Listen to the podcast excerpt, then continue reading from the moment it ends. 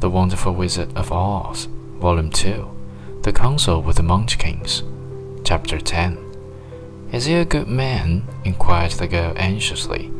He is a good wizard.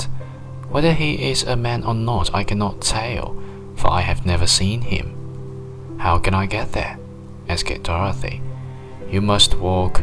It is a long journey through a country that is sometimes pleasant and sometimes dark and terrible. However, I will use all the magic arts I know of to keep you from harm.